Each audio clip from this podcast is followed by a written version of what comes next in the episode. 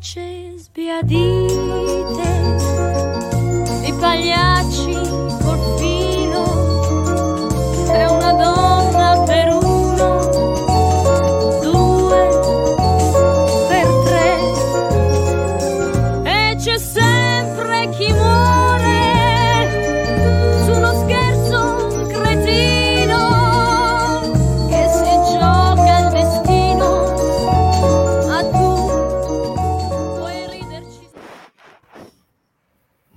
Buongiorno a tutti.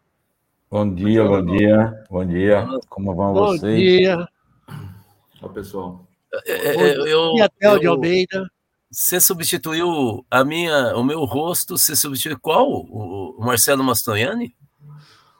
Quem é? Não, Eu não sei. da- Eu vou ver o- ótimo. ele- Não, ele é um cara é, é, do nível, assim, mas é, o Marcelo Mastroianni não trabalha nesse filme. Mas é um, é um Ah, então. tremendo- Eu, eu olhei rápido. é, eu vou Você ver o tá nome bem, Rudá, você falo. tá bem na fita, hein? Se fosse. Não, mas você sabe- você sabe- Mastroianni, Sabe por que, que eu tô com esse negócio do Marcelo Mastroianni? Não sei se vocês viram nas redes sociais, não sei se caiu ontem, por acaso, mas uma entrevista dele dizendo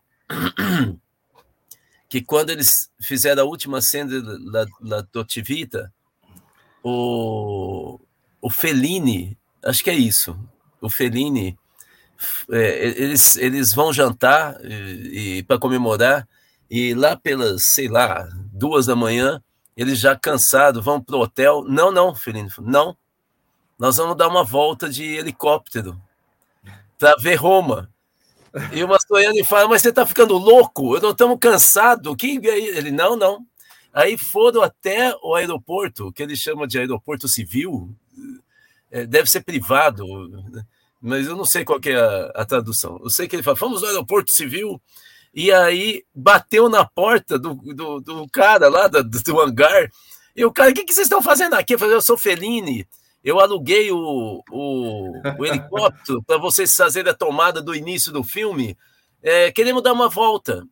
E aí o cara chama o piloto, o piloto meio contra gosto no começo, mas depois que viu que o Fellini, eles foram dormir às 5 da manhã, depois de dar uma volta em Roma. Meu Deus. Aí o Mastroianni viu assim, "Ih, fantástico, não? Só o Fellini, a cabeça Querendo matar o cara. né? Pois é. Rudá, só para mudando, não mudando da arte, Ah, mas é o Tonhazzi, diga. não mudando da arte, mas mudando de categoria, eu terminei o Blacklist. É, Ah, e, e aí? E eu continuo não sabendo quem é o, o, o cara, né? Porque parece que vai ter a nona temporada. Mesmo. ah, eles terminam sempre com um, um ganchinho, né? Ah, tá Exatamente. sério, né, Blacklist? É, parece que vai ter a nona temporada. Mas eu acho que o cara é o pai da menina. Eu também acho, também acho. É. Também acho. Parece que é vai isso. a E aí, Dione? Dione, Eliana, Não esqueçam dos, dos likes, Cris. Curtir, né? compartilhar. Ah, é, gente, tem que compartilhar. No- Olha só, nesse momento, na live de se- segunda e sexta, nós já teríamos o quê? Uns 80? Ah, ah, mais ou Osíris? Isso. Nós estamos com menos. 19, 22 agora. Então, pelo amor de Deus, Carminha, Eliana, Dione, quem mais está aqui? Cris, Jesus, Jesus, pô! Cadê seus seguidores, cara? Celi, Giovanni, Black Anarchist, anarquista tem multidões, né? Vera, Jaqueline, Tel, Tel, advogado das multidões. Ô, Jaqueline, Black Anarchist, eh, Black Anarchist, é, Blacklist é uma minissérie do muito interessante que tem na Netflix é, e que pega um cara que ele é muito sofisticado, mas ele na verdade é um super nome do crime internacional de altíssima esfera. É, e ele combina a, assim, a violência com a sofisticação e a inteligência dele. Só que ele, ele para proteger o que a gente acha que é a filha dele, ele se entrega para o FBI e aí ele fica, ele, ele vai é, desbaratando. O cara é tão safado É esse aí, ó. Ah, essa série. Ele vai desbaratando. Você deve lembrar desse ator menininho nos anos 80, 90, era todo bonitinho. Mas, de qualquer maneira, ele, ele vai entregando os grandes. Esse é o acordo né, com o FBI, para não ser preso. Ele vai entregando os grandes nomes e redes do, do crime. É, e com isso ele está, na verdade, desmontando os caras que são concorrentes dele. Ele vai entregando os, os concorrentes, é, isso? Ah, diga, diga. Ele vai entregando os concorrentes. É, mas assim, o acordo acaba. Assim, como que o FBI vai. O FBI saca que o que ele está fazendo, que ele está construindo um monopólio, né? É, mas ele vai entregando aos pouquinhos, assim, ele, ele é, é, interessante, é interessante, vale a pena. E ele é meio sofisticado, tem umas coisas no, no filme, por exemplo, eu que gosto de gastronomia, ele vai falando de alguns, algumas é, iguarias, assim, que eu nunca tinha ouvido falar. Oh.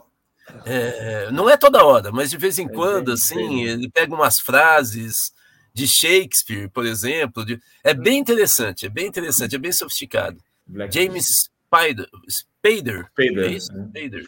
É, esse cara era, fazia uns filmes mesmo nos anos 80. Fazia, 90. jovenzinho tal, ele era todo gostosinho tal. Ele tinha um tique nervoso, não me lembro muito bem se é o olhar dele e tal. Mas no filme é bem interessante. Bem interessante, na Netflix. E ele, e ele é um bom ator. É um bom ator. É. Ele convence, né? Você fala, é, convence, convence.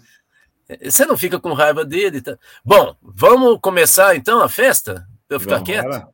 Bora. É, então, vamos lá, pessoal. Na semana passada a gente falou um pouco sobre a história da ópera, né? E introduzir aí a, a figura do Richard Wagner, né?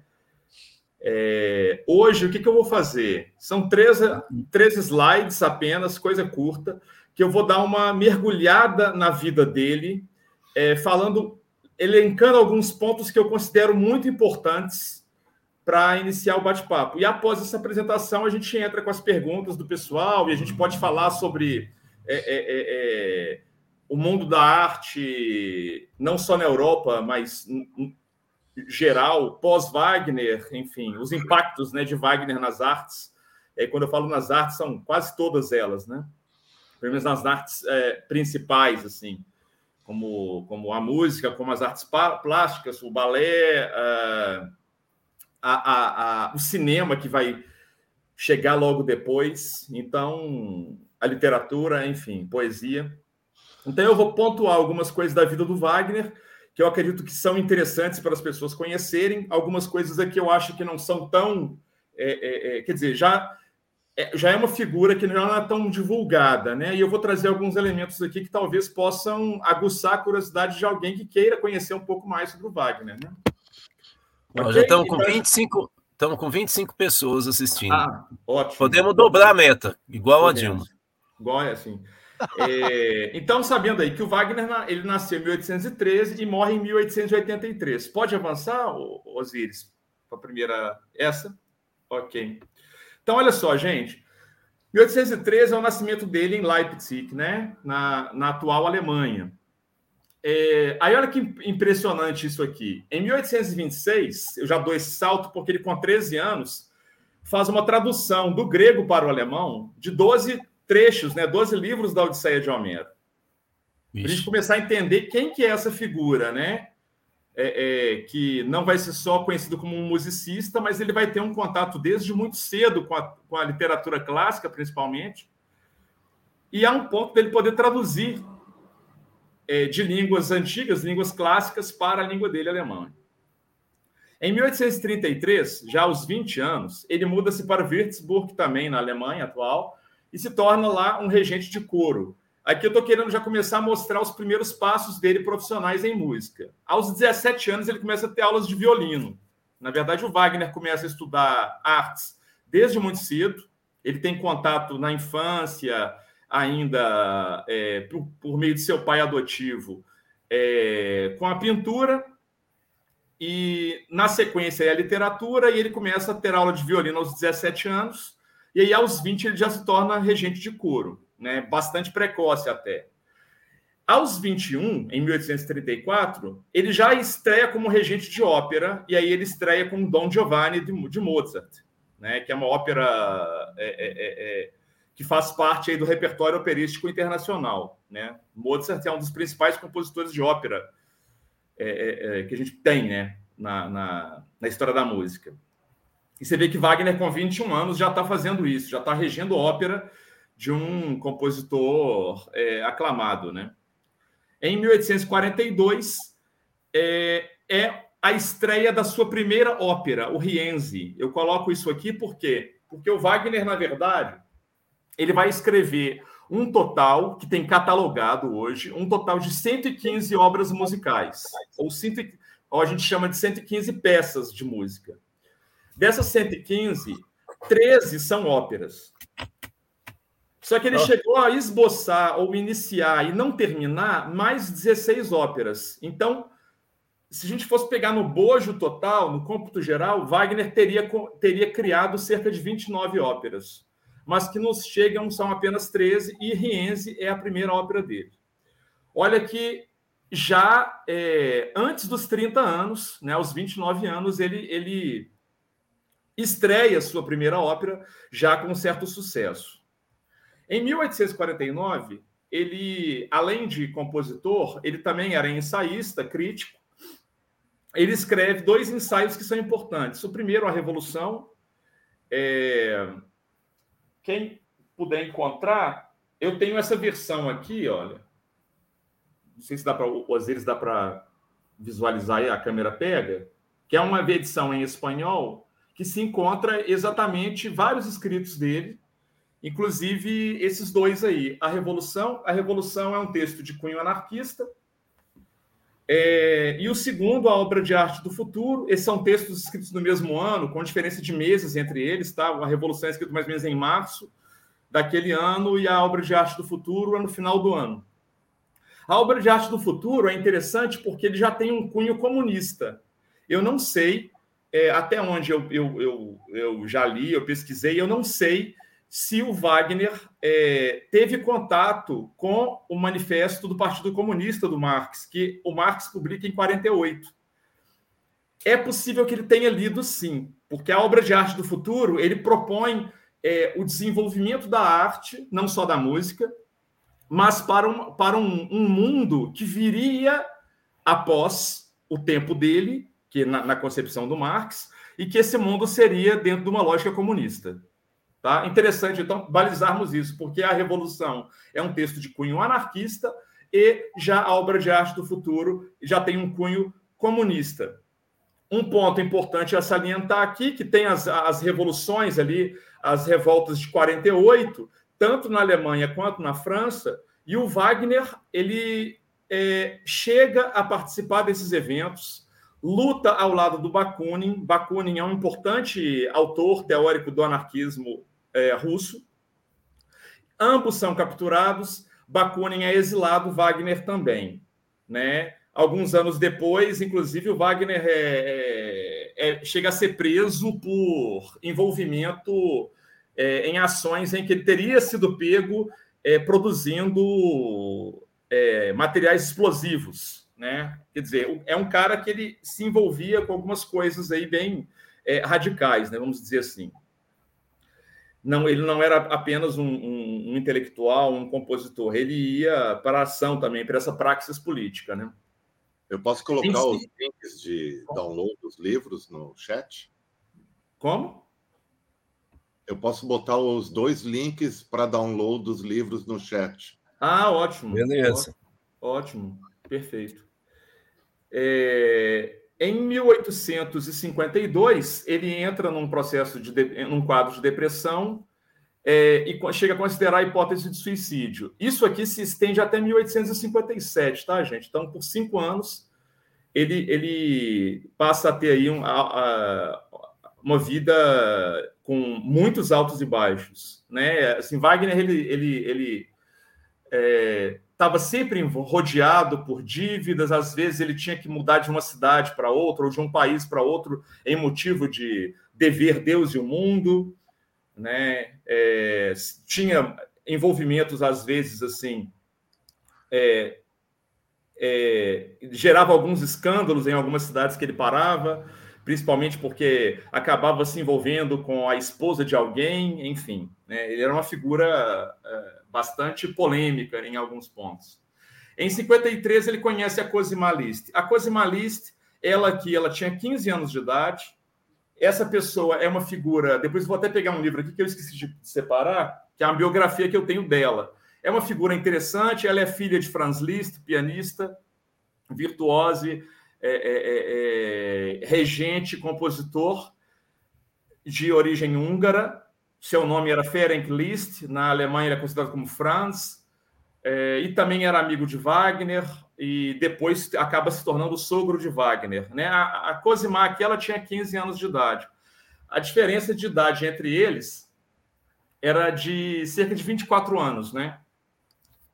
Mais para frente é que eles vão passar a ter um relacionamento. Pode ir para frente, Osíris? Na próxima e última lâmina? Então, aqui em 61, é a estreia do Tannhäuser em Paris. Isso aqui é uma das outras óperas do Wagner. Ela vai se tornar um grande sucesso na França e, ao mesmo tempo, ela vai gerar muita polêmica e muita controvérsia, principalmente porque na sua estreia, o que a gente tinha até então dentro do métier da tradição operística europeia? Era basicamente colocar o balé no início do terceiro ato.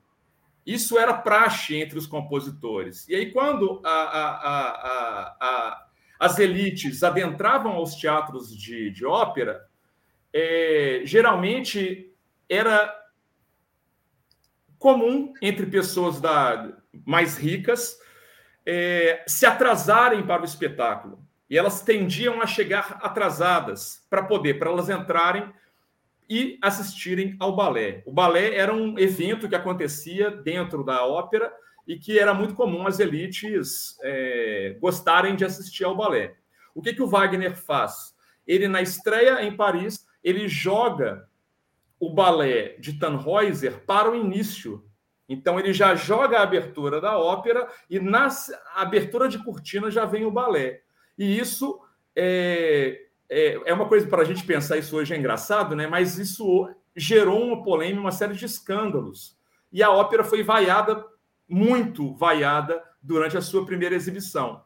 Porém, tinha um cara na plateia, um cara pouco conhecido, um tal de Charles Baudelaire, esse cara aqui, ó, né, representante, grande representante da poesia simbolista, tem esse livro aqui também, que é o, a, as cartas, né, do, sobre o Richard Wagner e Tannhäuser em Paris, que o Baudelaire escreve é, é, para o Wagner, em que o Baudelaire entende e vislumbra a figura de Wagner, no caso, através de suas óperas, como a representação do simbolismo em música. Isso é muito interessante, porque ele parte da, da sua visão de poeta, mas ele começa a pensar que, a refletir que Olha, esse tal de Wagner aqui, o que ele está propondo é aquilo que eu chamo também de simbolismo. É, é só uma coisa, Osíris. É, o, o, o Wallace está ainda lá, na, lá em cima. Você já colocou o final. Ele é, ainda nessa tá... terceira lâmina aqui. Aí, ó. Agora sim. Ah, sim. né? Então, isso é um, é um, hum. elemento muito interessante, porque vai ter uma influência acerca dos simbolistas na França muito grande a, a ópera de Wagner. Tá? Inclusive na pintura também começa a ser uma série de, de, de, de pintores, ilustradores começam a, a, representar as cenas das óperas do Wagner através de suas telas. Né? Uh, em 1865 é a estreia de Tristão e Isolda. Tristão e Isolda é talvez, não vou falar que é a, a, a obra-prima, mas talvez é um dos grandes marcos da música operística, não só do século XIX. Ela é um divisor de águas do ponto de vista estético, porque o Wagner já demonstra ali uma, uma ruptura ou uma tendência com a ruptura para aquilo que a gente vai chamar de música de vanguarda, do início do século XX, ou seja, é uma ópera de 1865, mas que ela começa a romper com as estruturas da, da música tradicional que vinham até então. Então, é talvez a obra do Wagner mais radical do ponto de vista estético. E não é a última obra dele, mas é, é ele vai fazer depois disso, ele vai ter quase que um recuo na sua concepção de enquanto compositor. Mas até então Tristão e Isolda é um marco para isso. Eu não vou ficar brigando com o médico. Eu vou lá do lado deles. Oi? Tem um áudio vazando? É, aí o que acontece? Eu, eu, destaco aqui essa regência do Bilov. O Bilov era o Hans von Bilov, era um pianista famoso, também virtuoso, assim como Liszt, é, teórico da música, e ele era, por sua vez, esposo de Cosima Liszt nessa altura do campeonato. Então ela chamava Cosima Bilov, é, que aí ele era um dos principais seguidores, um principais é, é pessoas engajadas na causa Wagner, mas de forma controversa é, ou não, né? É, tem, gera alguns escândalos, inclusive. O Wagner vai se envolver com a Cosimar, e enquanto ela ainda era casada com o Biloff, e mais tardiamente o Biloff dá a separação para ela, e eles acabam, o Wagner e a Cosimar acabam se casando, e tendo então quatro filhos. Em 1868, ele conhece o Nietzsche é, é, em Leipzig, que o Nietzsche era um jovem filósofo, um jovem filólogo, na verdade, é, ele estava para entrar como professor em Basel, e aí o Nietzsche, diante das conversas que ele tem com Wagner, ele escreve O Nascimento da Tragédia, que no seu título original, o livro fica conhecido no Brasil e no mundo como Nascimento da Tragédia, mas o título do livro, de fato, é O Nascimento da Tragédia em Música, em que o, o, o, o Nietzsche traz vê na figura, naquele momento, ele vê na figura do Wagner e na figura das óperas wagnerianas o renascimento da tragédia é, através da música. Tá? Só um segundinho, só um segundinho, Wallace. Eu coloquei para o Osiris é, no WhatsApp, Osiris. Coloquei um link da ópera do Wagner. Ah, Qual legal. ópera? Só para dar uma. Ah, entrar no clima. Sim. Osíris, tudo bem aí?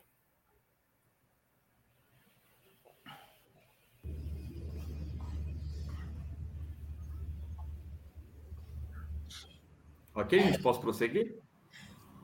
É que acho que ele vai soltar o som, né? Ah, tá.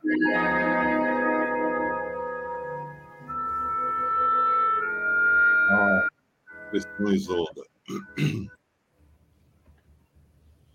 O som, Osiris.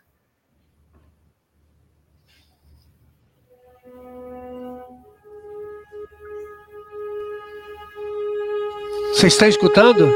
Sim, agora sim.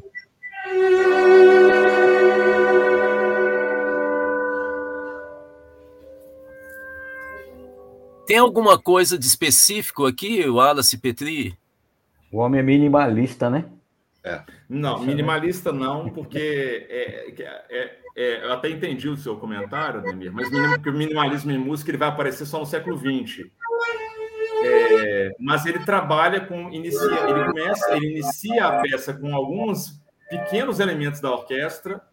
Aí nesse sentido, acho que eu entendo o que você sim, quer dizer. Sim, é isso mesmo. E ele vai salpicando isso por todo, percorrendo esses temas pela orquestra, e ele apresenta os seus primeiros motivos da, da, da ópera. Percebem que tem uma tensão na música que não é muito comum na música tradicional, assim, do século XIX, né? Naquela música que a gente pode pensar para a ópera de Verdi, de Rossini, de, de Bizet, por exemplo.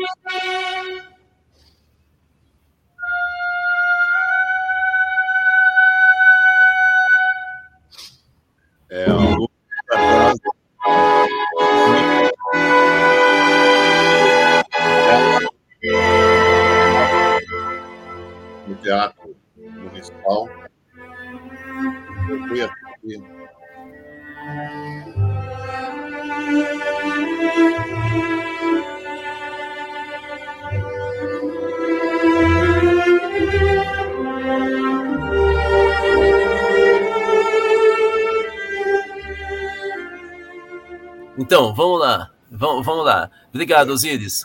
Veja, é, é exatamente, né, Wallace? É, é ele começa com um suspense, né, a, a, que você chamou de tensão, mas é um suspense, e de repente tem algo que parece uma leitura romântica em seguida. Sim, sim. Parece que não sim. tem muito sentido, assim, como uma, né, assim, uma expectativa que desabrocha em algo que não é uma tragédia, né? E que, e Pelo que não menos se nesse resolve. início, né? É que a gente tem um conceito de música infinita que ele vai propor, que é uma melo- melodia, melodia infinita, que ela vai percorrendo a orquestra, vai percorrendo a orquestra, só que você não tem uma resolução como É, aquilo que a gente está é. acostumado dentro das obras de Beethoven, de Mozart e E de outros você compositores consegue- mais tradicionais. E você consegue identificar os instrumentos um a um, assim, né? Sim. É, é uma É. coisa meio diferente, não é aquela junção de todos. Tem, claro, momentos de junção de todos, mas você identifica eles tranquilamente. Mas você tem aquela explosão, de repente, de emoção que ele vai, ele vai domando, mas a, a característica do Wagner, Wagner que explode, né? Assim, sim. você não tem como não ser arrebatado. E aí nós temos que você estava começando a chegar nele, o, esse bigode que atrás dele está o Nietzsche, né? Sim. Ia Então, falar. olha só, o Nietzsche ele vai escrever aquela obra, como eu mencionei, e eu tenho esse livro aqui, que é interessante, que é uma obra que o Nietzsche escreve em 1888, que é o caso Wagner. Na verdade, são três ensaios sobre o Wagner, que, ao contrário do Nascimento da Tragédia em Música, que é aquele primeiro livro dele sobre a relação com o Wagner, é, que ele escreve ainda jovem, aqui ele escreve cinco anos após o Wagner morrer, e aqui ele já está sentando a marreta. Então, tudo aquilo que ele é, elogia no início da vida, ele vai detonar e desconstruir. O Wagner, assim como o, o Nietzsche no início de carreira, início de vida, o Wagner era um leitor de Schopenhauer. Hum. Porém, é, e de Hegel e de, e de Feuerbach. Porém, o Nietzsche vai romper tanto com o Wagner quanto o Schopenhauer. Então, ele vai detonar ambos. Ele detona os dois. Né, Você vê então, você vê então que o Nietzsche segue a risca aquela orientação do Ariano Suassuna, que se é para falar mal da pessoa, tem que falar pelas costas, né? Demorreu, pode sentar a marreta. Você tá lenha, você tá lenha. Não, e é interessante porque eu estava relendo esse livro. É, é, o- o- é interessante porque eu sou um wagneriano, então tudo que o Nietzsche fala ali é como eu penso quase que ao contrário, é interessantíssimo. Eu falo, ah, legal, ele falou isso aqui, então ao contrário é isso aqui. É o que eu penso. É muito é um barato. Vale, é uma experiência interessante. É, e aí, em 76, olha que interessante, ele, ele- o Wagner também compunha obras sobre encomenda, como vários compositores até hoje fazem fazem. E ele aqui compõe essa Grosses Festmarsch, né, que é essa obra sinfônica em homenagem aí ao centenário da independência americana, que é e ao mesmo tempo você tem a estreia do Teatro de Bayreuth na Alemanha. As Bayreuth é uma pequena cidade na Baviera, onde vai ser criado um teatro e esse teatro começa a, a- a- promover anualmente entre julho e agosto começa a promover o festival de Bayreuth é, que começa desde a, ainda em vida até os dias de hoje, ininterruptamente, começa a ter a apresentação de todas as suas óperas. Né? Ocorre esse festival anualmente. Em 1881 é a primeira apresentação do Anel, o Anel dos Nibelungos, que é, compõe aí a tetralogia do Anel, que são o Ouro do Reno, a Valquíria, o Siegfried e o Crepúsculo dos Deuses. São quatro eventos. É a primeira ópera feita como se fosse uma minissérie na história. Porque você tem quatro dias de apresentação para um espetáculo que só se fecha na última noite. O Ouro do Reno, que é a primeira, tem cerca de 2 horas e 40, mas é como se ela fosse uma abertura, um prelúdio. E as outras óperas têm cerca de 4 horas cada uma, chegando a ter 4 horas e meia o Crepúsculo dos Deuses. Total aí 14 horas e uns quebrados, 14 horas e 30, dependendo da gravação que a gente tem. É, e aqui a apresentação dela em Berlim pela primeira vez na sua totalidade. E em 82 é a estreia da última ópera do, do Wagner, o Parsifal. Essa ópera, ela é já um reto... se a gente fizer um paralelo entre o Tristão e Isolda de 65 e o Parsifal de 82, esteticamente o Parsifal é uma obra conservadora. Ou seja, ele rompe com a tradição em, em 65, avança, avança, avança, avança no que vai influenciar, inclusive, as músicas de vanguarda do século XX, mas aqui, no final da vida, ele tem um recuo para uma obra mais tradicional, mais conservadora. E aí, ele morre em Veneza em 83. Né? O corpo dele é, é, é, é transportado para Bayreuth e tem um cortejo é, de seguidores, né, fanáticos, assim, quase de forma religiosa, para acompanhar o corpo do Wagner. E com isso eu encerro a minha, a minha breve explanação. Aqui, de novo, aquele livro que eu apresentei na última, no último encontro, que é o Wagner, um compêndio. É, essa aqui é um, talvez a melhor livro que eu conheço assim, sobre é, a, a, vida dele. Eu tenho outros aqui, mas esse aqui é o, acho que é o principal. Né? E depois eu vou mostrar o livro da Cosimar. Depois eu posso colocar o, o título, que é a, a biografia da Cosimar. Escreve no chat o nome do livro e o autor, tá? De todos eles aqui? Não, desse compêndio. E aí, gente, comentários, perguntas?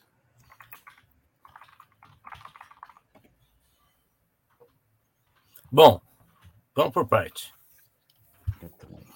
É, você deu um cenário de, um, de uma pessoa genial, com traços, às vezes, nem sei se é esse o termo que se usa ainda, maníaco-depressivas, é, uma pessoa contestador, né?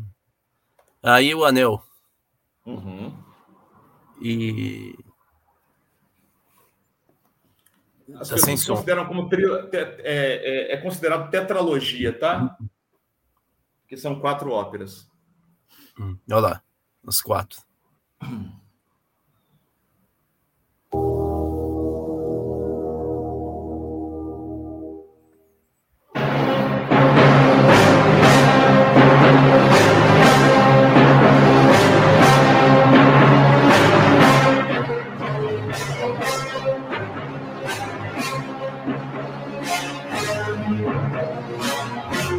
Aqui, aqui já começa.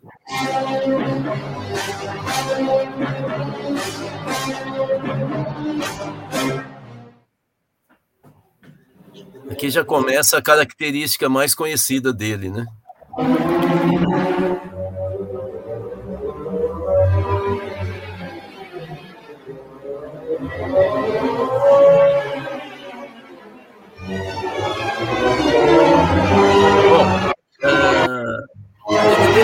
Deixa eu, aproveitar. Coisa, só, só, rapidinho, Rudá, que é interessante estar trecho, trecho do, do Anel. Pra vocês entenderem a complexidade dessa obra. Ele leva cerca de 27 anos escrevendo as partituras do Anel dos Nibelungos. Não.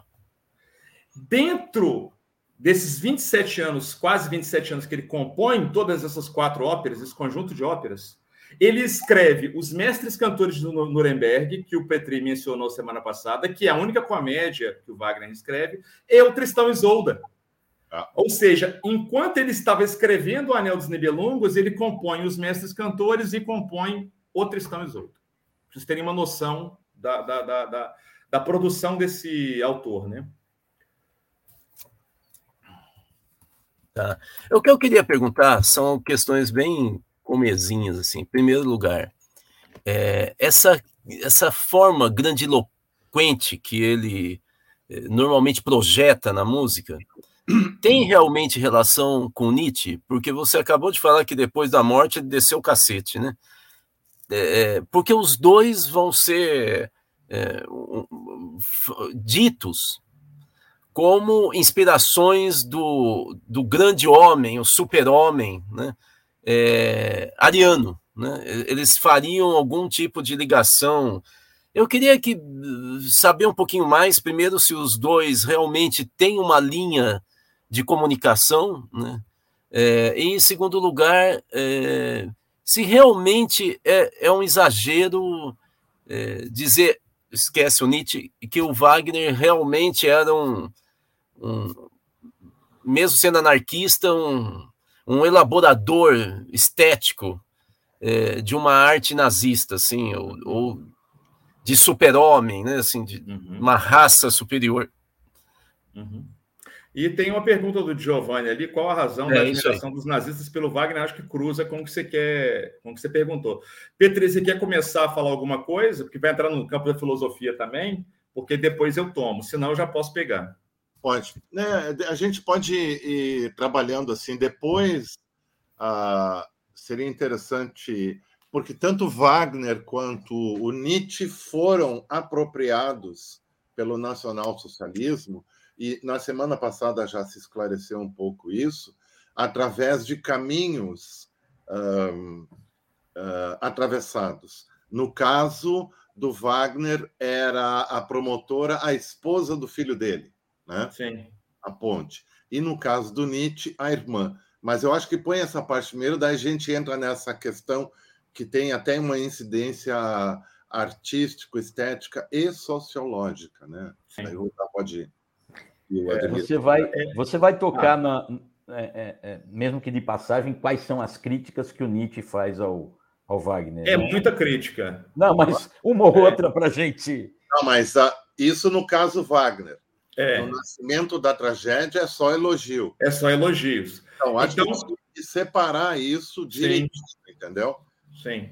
É porque aí são dois momentos da vida do próprio Nietzsche em que, primeiramente, ele vai ter uma admiração arrebatadora pela figura do Wagner. Ele, inclusive, fala que é, da primeira vez que ele vai encontrar com o Wagner, ele manda uma carta para a mãe dele falando: Nossa, hoje eu vou conhecer Fulano de Tal. E ele está preocupado em escolher a roupa com qual ele vai vestir para poder estar diante de Wagner. Vocês terem uma noção de como que era a admiração do Nietzsche pela figura do Wagner. E há aí, também por parte do Wagner, uma, um entendimento de que o Nietzsche, aquele jovem filólogo barra filósofo, era há muito tempo é, não se via, na- para o Wagner, não se via alguém que pudesse ter a genialidade do Nietzsche. Então, o Wagner vê na figura do Nietzsche, daquele jovem, é, alguém que pudesse estar à altura dele. Então, assim, o Wagner tinha uma questão com a vaidade que era muito grande, que é, é conhecida, e ele, de certa forma, tinha um, um- um- um- ele tinha um certo desprezo por figuras que pudessem é, ser consideradas medíocres ou estarem dentro da média. E aí, quando ele conhece o Nietzsche, ele bate o olho e fala: Nossa, até que enfim alguém que pensa de verdade. Né? Então, mais ou menos, era, era parte da forma como que o Wagner via o Nietzsche.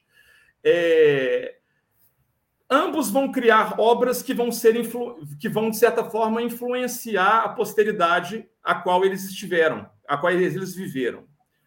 Quando a gente chega na figura, na ascensão do nazismo, já no século XX, lembrar que aí o Wagner já morreu há muito tempo, é, o Hitler e outras figuras vão se apropriar de elementos simbólicos que são oriundos das óperas de Wagner, principalmente aquilo que trazia um passado mítico, né? aquela busca muito comum também nos fascistas, mas que os alemães também tinham de uma busca de um passado mitológico, um passado glorioso. E o Wagner tem essas representações em suas óperas, porque o Wagner costura, às vezes, elementos da cristandade, como no Parsifal, por exemplo, em outras óperas, com elementos é, dos mitos germânicos, né? medievais, enfim, da antiguidade. É. Então, esses elementos estão muito presentes na obra do Wagner. E aí o que acontece? O Hitler utiliza essas alegorias wagnerianas para compor programas como Projeto Valkyria, é, de forma cruel e, e- e bizarra e sádica, ele coloca nos campos de concentração. Quando a execução dos, de, de prisioneiros judeus, ele tendia a colocar execuções da Cavalgada das Valquírias, que é um fragmento da ópera Valquíria, que faz parte do Anel dos Nibelungos, enquanto os, é, é, os prisioneiros judeus eram, eram executados. Então, assim, havia uma combinação aí Quem, desse quem- sadismo, desse lado perverso, e também trazia. Ele acreditava que o Wagner representava aquilo que deveria ser uma arte ariana, uma arte superior. Né? Petri? quem fazia isso? O Hitler. Os nazistas Sim, sim, sim. interpretavam é, como uma, uma, uma, uma projeção de uma arte superior ariana. Inclusive, o, só para completar aqui, Petri, Petri. E era obrigar, e eles obrigavam ainda aos próprios músicos judeus a executar a cavalgada das valquírias, tá, tá, tá, tá, enquanto o, o gás matava o pessoal. Sim, é, é, é, um é terrível. E então traz a, a arte, né? Da Leni Riefenstahl. Exato, é. exato. É uma coisa que é interessante se ressaltar é o seguinte: havia um compositor durante o regime nazista chamado Richard Strauss, que é um grande compositor, tá, gente? É um grande compositor. E também é considerado um compositor pós-wagneriano, de grande influência estética wagneriana. Só que o Richard Strauss, ele escreve algumas obras que poderiam ser consideradas obras de vanguarda, mas ele se adequa a uma linguagem um pouco mais tradicional que ela serve ao nazismo. Do outro lado, alguns compositores como Alban Berg, Arnold Schoenberg e Anton Webern, que são três compositores de origem austríaca e, e os três são judeus, eles vão escrever música de vanguarda na primeira metade do século XX. Essa música deles é aquilo que o Hitler poderia chamar de uma arte degenerada. Exato. Por quê? Porque ela rompe com as estéticas de uma forma que ela agride aos ouvidos tradicionais. Isso o Hitler não queria de jeito algum. Hum. Ele queria manter aquela tradição, aquilo que ele acreditava ser uma arte ilibada, uma arte pura, se é que a gente pode é, cair nessa esparrela, né? Hum. É, é, porque esse cânone da artístico que o nazismo vai uh, tentar uh, promover como uma arte pura, ele na verdade é um, um misto uh, de sincretismos, né? que em Wagner é bem claro. Só que o Wagner tinha isso muito claro para ele, que ele estava fazendo uma obra nova, que era um sincretismo de vários aspectos de arte, mitologia, cultura. Ele, de certo modo, uh, precede o Campbell né? Uhum. no uhum. trabalho. Ele, uh, o, o, o, o Anel dos Nibelungos, ele é uma espécie de Senhor dos Anéis, uhum. mas anterior, o próprio Campbell vai se. O, não, o, o Tolkien. O Tolkien vai se basear no, nesse trabalho do Wagner e no Campbell, o mito do nascimento do herói, para fazer o trabalho dele, né? Depois que ele começa a contar as histórias para os filhos, ele como filólogo, etc. Né? Agora, uh, é a utilização é a, é a utilização uh, da arte uh, do final do século XIX com finalidade política. Acontece que o Wagner, quando vai escrever o, o trabalho e a proposta dele de, como de arte total, também tem, de certo modo, uma, uma finalidade política, mas não expressa claramente, porque ela é colocada como centro cultural da ideia, de, como, como ideia, como ideologia, no caso daquela, do conceito que vem desde a França, o estudo das ideias, etc. Mas isso tem uma repercussão que a gente poderia dizer sociológica, ou seja, transformar a, o pensamento, no caso. Só que ele não, ele não era exatamente um reacionário, né? Ele era exatamente o contrário, ele era um cara de vanguarda, né? E todo o cinema do século XX, principalmente uh, Méliès e outros, são debitários desse conceito de arte, né? O reflexo na França, aí via Baudelaire, né? Uhum, uhum. Via Baudelaire. Oh, a Jaqueline está falando de Star Wars. No, sim, vamos chegar nessa. No cinema está passando no Brasil um filme do Balzac, que é uma obra do Balzac, Lucien. Vale a pena ir assistir. Eu fui oh. essa semana. A obra está muito boa, são três horas de quase de duração e trabalha muito bem o livro do, do Balzac da uh, comédia humana, né? Mas vai vai entrar justamente no Star Wars. Só que o Star, a, a ideia de Star Wars ela vai estar ligada ao grupo uh, dos estudantes de cinema da Universidade da Califórnia que terminam e uh, formam o grupo Zoetrope. E o Zoetrope, que é justamente o pré-cinema, é um aparelho. Vamos ver, Osiris, se tu acha a, a imagem desse aparelho Zoetrope, né? Uh, que é retornar a, a estéticas do cinema uh, de Méliès e anterior a Méliès e revolucionar o cinema babaca de Hollywood. Isso aí, isso aí. E esse grupo ele tem várias pessoas que são importantes. Os dois, o, o, o Lucas, o Spielberg e o cara que fez o Poderoso Chefão. Como é o nome aí? Scorsese. Coppola. Não, Scorsese. Scorsese. Quer dizer, eles são amigos e continuam amigos. O que, que, que, é isso, Osiris? O que, que, é isso aí? Ah, anúncio. É, é o, é o Zoetrope. Quer é. dizer, que é o precursor da animação. Só que o Lucas ele vai fundo nessa reconstrução que é inspirada em Wagner.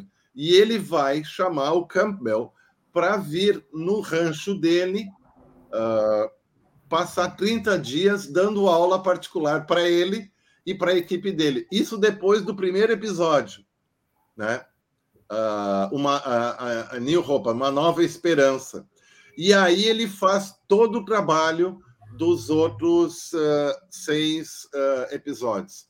Ele para no terceiro, que são fragmentários, e depois retorna para o primeiro por um motivo principal ele cria aquela uh, empresa de animação e efeitos especiais, só que ele espera chegar o momento que ele tem as condições tecnológicas para poder realizar algo que estaria na altura do que o Wagner fez, né? E aí ele faz os episódios, né? Porque se a gente vai assistir os episódios originais, os três originais, a gente percebe claramente hoje, com a educação do olho que a gente tem, as trucagens que estão lá, meia boca, né? Só que nos últimos três episódios é tudo digital, né? É tudo por maquete digital, por, por uh... CGI. CGI, é, computação gráfica. É, o pessoal chama computação gráfica, é. né? Modelagem, né? E isso é muito interessante. E a ideia dele é justamente poder fazer essa essa coisa da ópera. E aí, se você for olhar desde o começo o Star Wars do número um, você vê toda essa coisa que tem no Wagner lá a música. Bom, sem falar naquela a marcha do Império, que é do Darth Vader.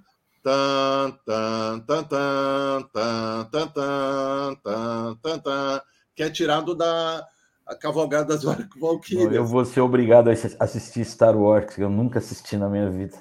é muito legal. Vai começar a comprar as maquetinhas. Né? Será né? iniciado na força. Pois é, pois é. Ao é contrário muito... do Senhor dos Anéis, que eu já assisti 300 vezes, esse eu nunca assisti. O Lucas conversa, faz muitas reuniões com Spielberg para poder fazer o trabalho dele. E ele consegue construir uma, já nos três primeiros episódios, ah, uma estrutura muito interessante. O Darth Vader, que é o vilão, na verdade é o herói, que se redime no final, que é todo o processo do ciclo do nascimento, uh, trabalho e ocaso do herói. Põe o som aí. É muito engraçado.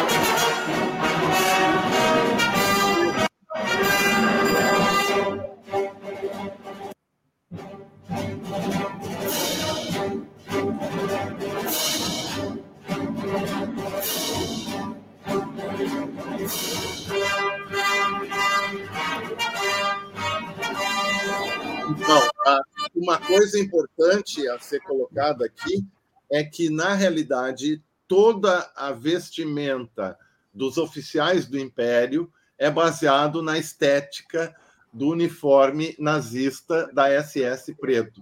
E... Do Hugo Boss, né? Do Hugo é, Boss. É, do Hugo Boss. E o capacete que o Darth Vader utiliza é um trabalho todo em cima do capacete do soldado nazista. Né? Se você pegar, né? Só que ele é maior, né? Ele fecha todo, né? E ele abre aqui, né? Tá? É, é um negócio assim impressionante, né? Mas essa coisa do, do Darth Vader, né?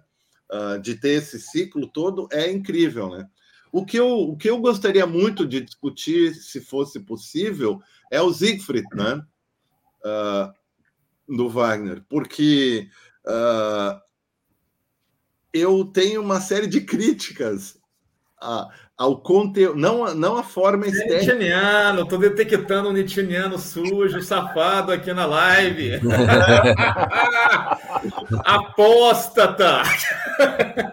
A minha filha, a Isadora Petri, ela está defendendo a tese de doutorado dela sobre uh, Nietzsche com o Jacóia, na Unicamp, oh, né? Aí tu vê, né? Não, eu sou um heideggeriano, eu gosto ah. do Nietzsche. Né? Então, o Heideggeriano ele tem um, um, um, grande apreço, mas eu, eu gosto do Wagner, só que eu tenho uma certa uh, um embate com o Wagner, porque usando assim uma expressão do Wittgenstein, quando o Wittgenstein vai falar sobre Freud, né, que ele diz assim: eu admiro muito Freud, eu amo ele particularmente, etc. Os dois eram de Viena, né? Uh, mas a única forma de eu prestar homenagem a ele devida é criticando.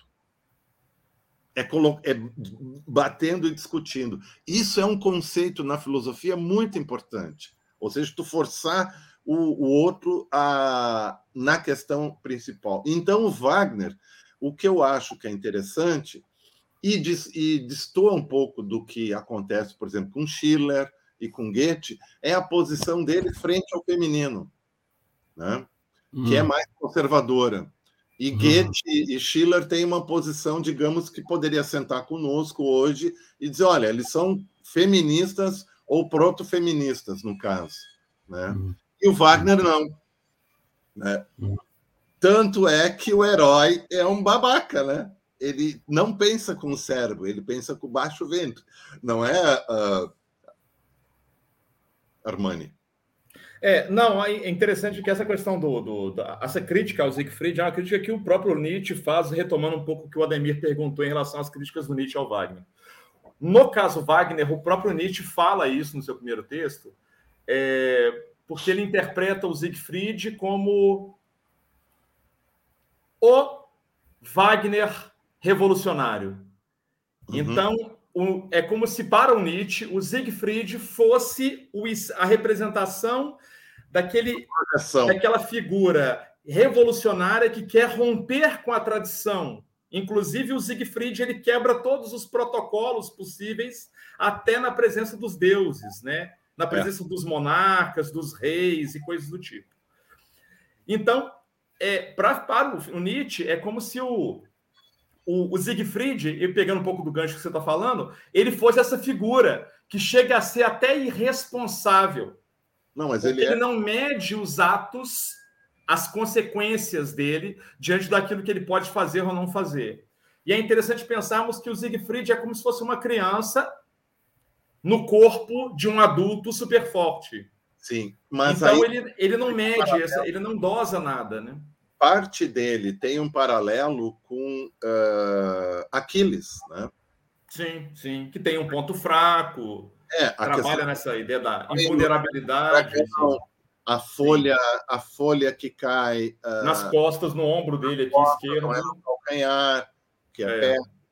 Mas o, se você vai se remontar a, a Troiana, a, a Ilíada, o, o Ulisses ele tem uh, um comportamento ético mais elevado do que o, o Siegfried. E o que o Wagner vai uh, retratar como herói germânico não é bem o que seria dentro da ética do germanismo antigo, né? É uma leitura muito forte dele, né? né? Para os bárbaros germânicos da Germânia antiga, a mulher era, era uh, uma deusa, ela era idolatrada, ela era respeitada, ela era, se matava pelas mulheres, né? Por exemplo, a, a, o Tácito, inclusive, no 200 depois de Cristo, quando ele escreve o Germânia, ele vai uh, descrever a batalha dos germanos com os romanos. E as mulheres vão junto, ou lutar ou ficar uh, ao lado da batalha, mostrando seus seios, para estimulando os, uh, so, os guerreiros germânicos a ir até o fim ai de mim se você se você, nós perecermos. Né? Então eles lutam pela mãe, pela esposa, pela irmã, pela filha, etc., que são uh, entidades sagradas, né? Uhum. É. É, Senhores, E eles lutam Oi, oi, nem Roberto. pegos, não, amarrados, tô- amarrados na corpo a corpo. Isso é muito interessante. O que fez com que o que tem toda aquela discussão na Ilíada, né, dos arianos que desceram, né, que seriam os germanos, né? Isso é antigo, né? Bem antigo. Tem um professor na USP precisa sair. tese, ah, um professor de história lá na USP que tem toda essa tese que ficou me contando quatro horas me segurando pelo braço, não deixando sair. Mas, gente, é, nós- faltam quatro minutos para a gente encerrar nosso horário. Isso. Eu quero fazer duas observações aqui. A primeira é que nós tivemos 51 likes, então 51 pessoas passaram. É, chegamos mesmo na meta que eu falei, vamos dobrar igual a Dilma, dobramos.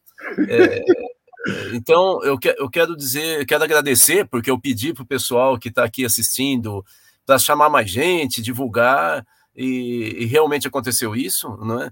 É, vamos ver se a gente é, daqui por diante divulga mais a quarta-feira. Eu estou falando a gente. é, aí, Elizabeth falando que nem viu o horário passar. Essa, essa live de quarta do Boteco da Cultiva, Elizabeth, ela não, ela pode fazer alguma incursão na conjuntura, mas o objetivo é a gente ter temas de fundo, que são temas ou de estudo da nossa equipe, ou de pesquisa eh, ou da, da, e consultoria, temas centrais da cultiva eh, e dos amigos da cultiva. Então, eh, eu não sei se vocês já têm o tema, mas a gente sempre avisa com antecedência qual é o tema que a gente vai estar trabalhando na quarta que vem.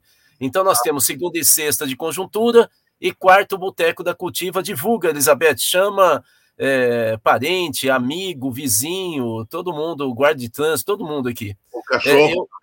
eu- é, Cachorro, é, e a, a segunda questão que eu quero falar, e aí eu passo, então, eu- eu- você quer falar, né, Petri? Aham. É, é o seguinte: aqui na, no Boteco da Cultiva, nós vamos fazer uma promoção. 30 Isso. reais, né, Petri? É 30 reais a promoção? É. Quem quiser 30 reais, manda para para o meu WhatsApp, Osíris. Mostra de novo, Rodar. Ah, desculpe. O fascismo de massa, por 30 reais, você não vai achar isso em lugar nenhum, nem na, na gráfica, se você for lá roubar, você vai conseguir por 30 reais. Fascismo de massa, por 30 reais. Osíris, vai para o meu WhatsApp, para o seu, por onde vai? O cara que quer falar, eu quero. Osíris? Não é melhor o da Lu, não, que está centralizando as comunicações? Então, então é o seguinte, ó, vamos colocar aqui o. Você tem aí o, Tô o pegando nome? aqui. Pode colocar o- o- todos na tela de novo, Osíris? Tô ficando meio intimidado aqui. Então, é, é, o Osíris vai colocar o número, você manda o, quem quiser comprar por 30 reais, fala. Eu estive no Boteco da Cultiva e quero comprar o fascismo de massa por 30 reais. Aí a Lume vai dar a- a- o Pix ou a conta bancária, você manda para ela o comprovante e a gente despacha para os seis esse livro. É, Eu posso autografar, mas vai ficar metade autografado, porque a outra metade é o Petri. Então Não, vou deixar um, Legal, vou não. deixar um quadradinho escrito reservado para o autógrafo do Petri. Aí, Jaqueline, Ah, o Osiris vai colocar o número do WhatsApp. É, Só lembrando, Aí, ó, é esse número do WhatsApp, ela chama-se Lume. Lume. bonito Aí, ó. Jaqueline, Cloropinga. É só mandar, então, para esse número falar: Lume, eu, eu participei da live do Boteco da Cultiva e quero o livro Fascismo de Massa por 30 reais. Tá ok? É. Aí ela vai mandar o, o, os dados, você paga, põe o comprovante é. e você vai receber no máximo em sete dias, dependendo do, da localidade, o livro. Feito? É. 30 reais. Gente, e eu queria, antes de encerrar, também mostrar essa biografia aqui, ó, que é a biografia escrita da Cosimar. Oh. É, ela aqui, ó. Essa figura oh. aqui é o Wagner, essa figura aqui é o pai dela, o Liszt, e a outra figura ali é o Luiz da Baviera, segundo, que foi um grande mecenas, é, patrocinador do Wagner, e por sua vez ele era primo da Cícia, imperatriz, e primo do Dom Pedro II. Nossa, oh, é, o Dom Pedro II, né? o Dom Pedro II era, Dom Pedro II era primo de todo mundo, pelo todo jeito. Mundo, era parente. E aqui é interessante esse livro. E ela é nariguda, hein? Ela é, é nariguda. Ela nasceu na cidade de Como, na Itália, que é ah. próxima a Milão. Ah, então pronto. É, com um detalhe. É, por isso que ela tem né, o queixinho. É, mas o nariz do, do, do Liszt também era avantajado. O, essa autora aqui, a, a biógrafa que escreve esse livro, também escreve um livro, a biografia da Jenny Marx, né, a esposa do Karl Marx. Então é legal, ó, porque. Ó, bacana. bacana né? É fácil de achar esse livro? Ah, Rudai, eu não sei, porque esses livros aqui eu tenho todos quando eles saíram, assim. Então eu era meio fanático, ah. eu comprei. Quando saiu, foi publicado, eu comprei. Ah. Tem há muitos anos ele. Eu não sei, talvez no estante virtual. O Petri mostrou o... ali que o do, do Barry Willington tá no estante virtual. Já comprei tá. ele. Gente, e... infelizmente eu vou deixar vocês aqui que eu preciso sair que eu vou dar uma entrevista para o Sindicato de Jornalistas e eu tenho que ir andando, porque não é longe para poder pegar carro e é perto, mas eu tenho que sair um pouco antes, tá bom? Eu, eu, eu tenho uma coisa para falar, uma ideia. Eu também, antes de encerrar, mas eu deixo o Petri mas, antes. Mas, mas, não, mas, mas, você, quer que eu, você quer que eu fique? Vocês não, querem que eu não preciso? então tá bom, gente. Então tá bom, eu tô saindo, um bate. Bate.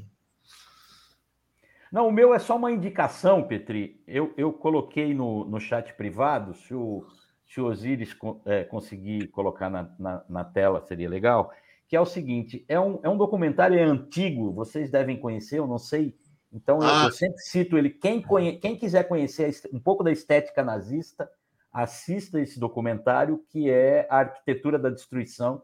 Que é, é... no trabalho do Daleni Riefenstahl. Sim, é. sim. É, um, é, é maravilhoso esse, esse, é esse documentário. Ele é bem antigo, então, assim, a, a, as imagens estão meio desgastadas, tal, mas vale muito a pena quem puder, quem puder assistir, é, assista que vale, vale, vale para conhecer um pouco o que era a, a, a estética nazista. É... 1933. Nationalsozialisten feiern Hitlers Machtergreifung.